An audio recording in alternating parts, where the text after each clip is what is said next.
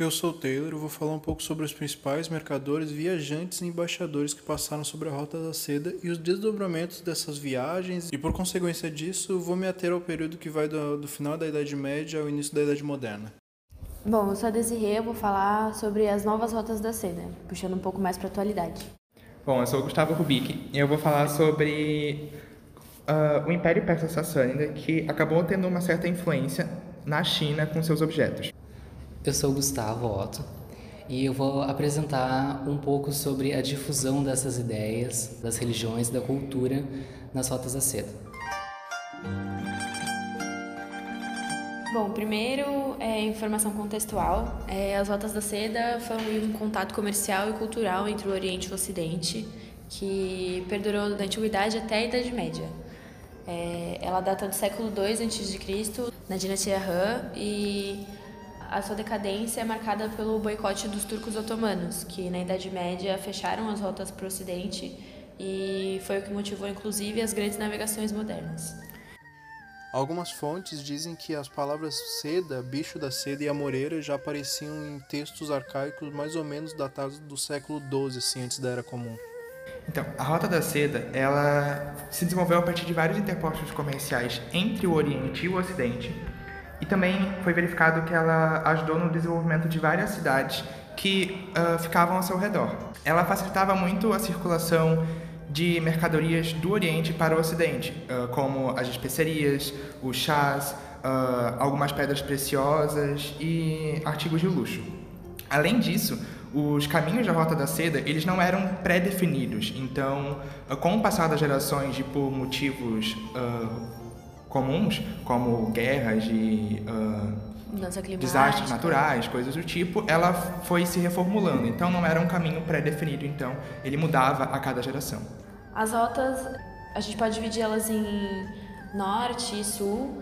É, as rotas do norte, apesar delas mudarem constantemente, é, de uma forma simplista a gente pode saber é, onde elas tinham, onde elas chegavam e por onde elas passavam. As rotas do norte, elas é, tinham como é, chegada, assim, a gente pode colocar entre aspas, o leste europeu e os Balcãs, e a rota meridional, ela passava pela Mesopotâmia e pela, e pela Anatólia, e é importante salientar que ambas, tanto no sul quanto no norte, elas passavam pelo Império, Império Persa. É, a gente tem evidência de conexão entre o Extremo Oriente e o Ocidente desde o quarto milênio, datada desde o quarto milênio, é, e a, o, o, comércio de lápis lazuli do Afeganistão com a Mesopotâmia e com o Egito é um exemplo disso, mas a gente pode afirmar esse contato é, depois da, das expansões de Alexandre, né, que fundou até uma Alexandria no, no território chinês, a Alexandria Chati, e na sucessão né, do Alexandre, o Império Seleucida ele foi se tendo cada vez mais expedições e promovidas cada vez mais para leste. Então, a Rota da Seda vai ser esse, vai ser conhecida por essa ampla rede de estradas que vão conectar o Oriente e o Ocidente. E por ela, além da grande circulação de produtos já citadas, a gente vai ter a grande, o grande fluxo de ideias, de pensamentos e religiões como o budismo e o cristianismo. Além do mais, não só esses fatores benéficos, a gente tem contestação de doenças e pragas.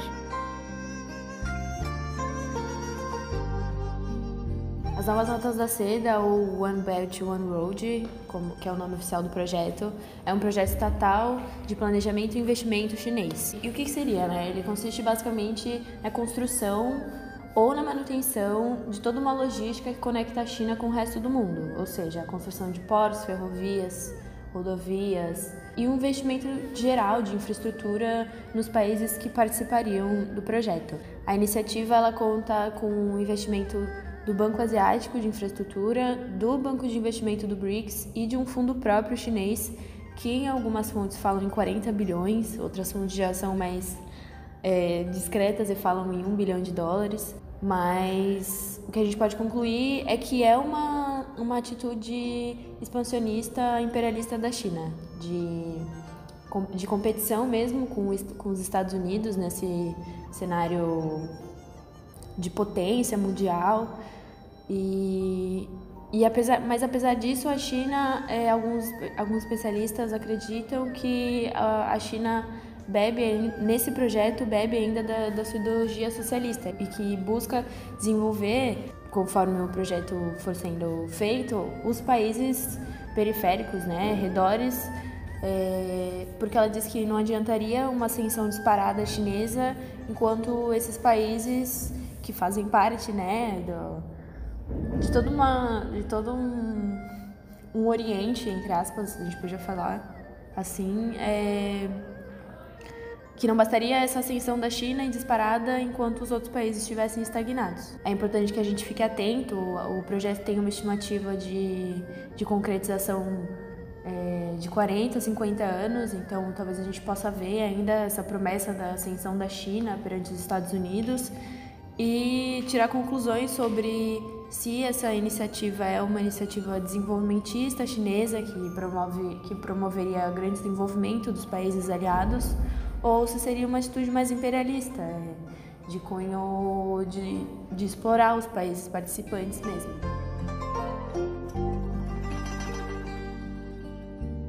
Ah, o Império Persa-Sassânida ele tinha uma cultura muito admirada pelos seus conquistadores.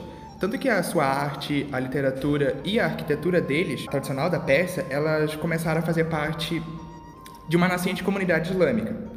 O, os povos da comunidade persa, eles eram exímios na metalurgia e pelas cenas feitas de prata em pratos e jarras com detalhes em dourado. Todos esses materiais eram então apreciados em todo o Oriente Médio, na Europa e principalmente na China. E é bem nesse contexto que entra a Rota da Seda, porque devido à variedade dessa prataria persa encontrada em toda a extensão da rota, a gente pode apontar como um intercâmbio que havia desses objetos nessas regiões. Por exemplo, a gente tem um prato uh, que ele demonstrava que além da circulação desse produto, havia também uma circulação de estilos artísticos. Uh, no prato é, é possível observar uma influência grega, onde se tem a presença no centro do deus Dionísio, uh, sentado ao lado da princesa Ariadne e de Hércules, que possui uma clava, que era um, um bastão ou uma arma, né? mesma coisa. Pode-se concluir que a existência de sistemas gregos em produtos produzidos ou levados então até o Oriente possuem a relação com a antiguidade e as conquistas feitas por Alexandre. E essa agregação de influências externas era uma constante característica observada em toda a extensão da rota. Por conseguinte, então, essa presença grega na mitologia persa aponta para caminhos de intercâmbio artístico por meio da Rota da Seda, Uh, e esses objetos também seguiam outras direções e eram apreciados inclusive na China. Um dos casos que evidencia essa, essa condição são as chamadas jarras zoomórficas.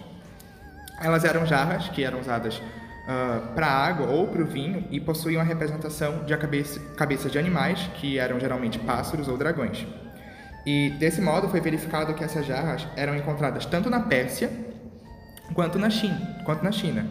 Uh, e a gente pode alegar que havia uma, um intercâmbio entre, entre essas regiões ou uh, que ambas produziam, mas obviamente havia uma influência de uma sobre a outra. Por conseguinte, no decorrer do século VIII, para os chineses, possuir esses objetos provindos do Império Persa, esses objetos sassânidos, era um sinal de grande refinamento inclusive, as jarras citadas pertenciam ao acervo da corte Tang. Dessa forma, além da importação das pratarias persas facilitadas pela pela Rota da Seda, houve também uma produção chinesa desses objetos de origem sassânida. Ambos os aspectos uh, reforçam a importância da cultura sassânida como um significativo de luxo no Oriente e que inclusive prosseguiu após a conquista islâmica da Pérsia.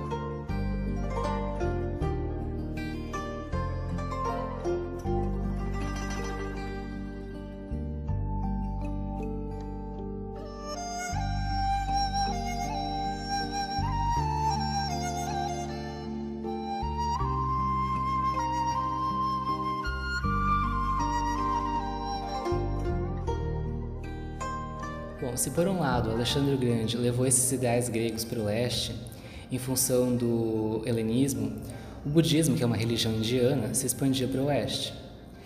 A expansão do budismo foi intensificada pela conversão de um imperador chamado Ashoka, da dinastia Maurya da Índia, que, segundo conta as lendas, ele recebeu uma iluminação com aspirações à paz e à concórdia.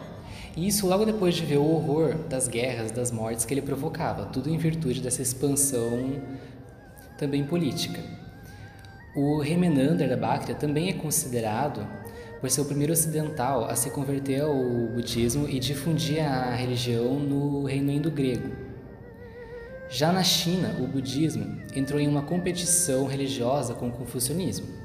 Uma nova dinastia, chamada Wei do Norte, num processo de unificação do, no norte chinês, usou essa concepção budista para legitimar o controle sobre os indivíduos como parte de um, de um grande ciclo divino e superior, diferente do que seria a virtude para o confucionismo, que seria é, exemplo moral é, e um exemplo vitorioso. A competição no mercado religioso, como é o caso chinês, trouxe a necessidade de tornar essas religiões silenciosas, como é o caso do budismo, em práticas visíveis e barulhentas. Assim começou os usos do tambor, da peregrinação, de oferendas perfumadas e das pedras preciosas. Até então, é, o budismo era, um, era característico da moral do indivíduo, da purificação, da meditação, e não continha esses artigos de luxo. Essas trocas de valores e religiões foi tão intensa que podemos encontrar imagens de Buda até nos países da Escandinávia, como em barcos vikings. E o próprio cristianismo, que é um dos grandes símbolos do Ocidente, e a religião majoritária na América, hoje, é, que é o Novo Mundo, teve suas raízes no Oriente.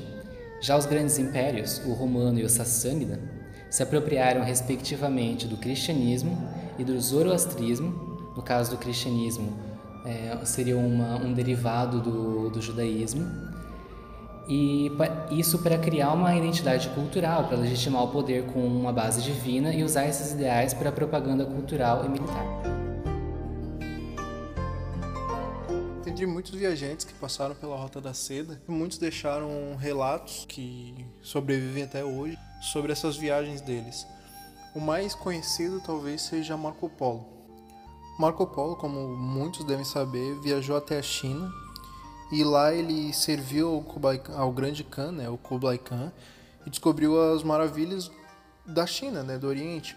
Quando ele voltou, ele acabou sendo preso, né, passou um breve período ali no cárcere e nesse período ele ele ditou para um para um escritor, o Rusticiano de Pisa, o livro que depois seria compilado como o Livro das Maravilhas, que é o que onde ele fala sobre todas essas maravilhas que ele viu no Oriente, sobre tudo que ele viveu nessa viagem para o Oriente, né, na China.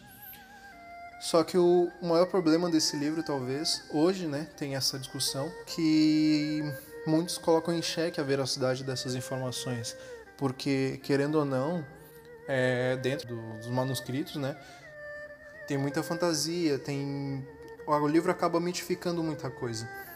Além dessas fantasias, dessas coisas mitificadas, ainda tem muita omissão assim de informação. Por exemplo, a Grande Muralha, por exemplo, que é algo que salta aos olhos, né?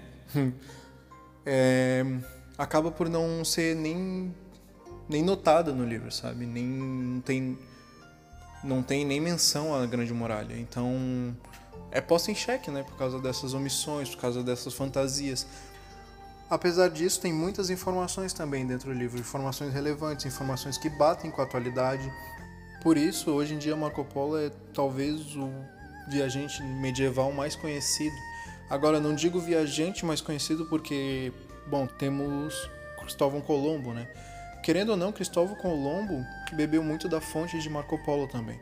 Porque Cristóvão Colombo utilizou do, do livro do, do Marco Polo, né, o livro das maravilhas, como uma espécie de guia assim nas viagens dele. Porque, como eu disse, né, se não fosse por Cristóvão Colombo, Marco Polo seria um dos viajantes mais conhecidos. Cristóvão Colombo, então, né, um dos maiores navegadores, um dos maiores viajantes aí da história do mundo. E ele entrou para a história, como todo mundo deve saber, né, como abre muitas aspas aqui, descobridor, hum, já disse muitas aspas, fecha aspas, da, das Américas, né? Ele não viajava assim, ele era meio que diferente do, dos outros viajantes, Porque as viagens, as viagens, elas geralmente eram por um motivo político, é, religioso político, como Ibn Fadlan, ou movidos por ouro mesmo. Agora, Colombo, ele foi, ele viajava por causa as viagens dele para as Américas, né, que seria para as Índias, era motivado por ouro, porém esse ouro ele queria utilizar para para para tomada, tipo da da cidade sagrada de Jerusalém, sabe? E que não foi que foi um fracasso, né, durante as cruzadas e tal. E só que os reis espanhóis não não meio que não compartilhavam esse desejo com eles, queriam mais o dinheiro mesmo para si.